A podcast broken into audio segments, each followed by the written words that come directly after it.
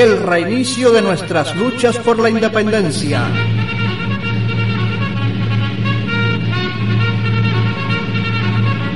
...24 de febrero de 1895... ...una guerra necesaria... Buenos días. Esta semana estamos compartiendo sobre los acontecimientos de la guerra necesaria que reinició el 24 de febrero de 1895.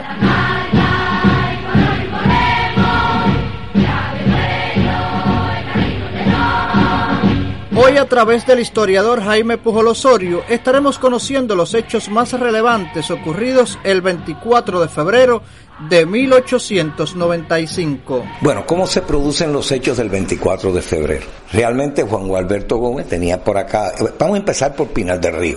Pinal del Río no tenía orden de levantamiento, ni la tenía tampoco, vamos a decir, La Habana sí, pero acuérdate que San Guilí fue descubierto y en el caso de Juan Gualberto Gómez fue hecho, fue preso.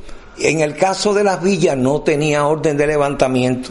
En el caso del Camagüey se negaba indudablemente a levantarse hasta que llegara el jefe de Camagüey en aquellos momentos que había sustituido a Ignacio Agramonte en la guerra de los 10 años, que es el caso de, de Máximo Gómez.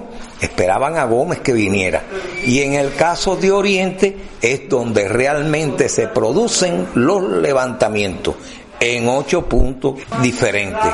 Que entre esos ocho puntos, no quiero cansarte, pero se destaca y siempre se habla mucho de Baire, que fue donde se produce el grito de independencia, porque las condiciones tuvo, fueron propicias para que fuera en Baire. Y por eso es que se habla de ese grito, que lo tenemos que mantener como real, aunque fue un grito de Oriente, y yo diría, en lo, en lo más profundo de mi corazón, un grito por la independencia de Cuba. Agradecemos al historiador Jaime Pujol Osorio que ha compartido con nosotros hoy sobre los hechos del 24 de febrero de 1895. Mañana, a esta misma hora, estaremos hablando sobre los objetivos de la guerra necesaria.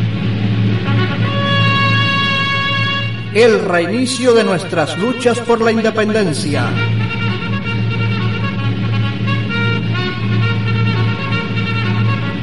...24 de febrero de 1895... ...una guerra necesaria... Una producción de Nelson Ricardo Sierra en Radio Taíno.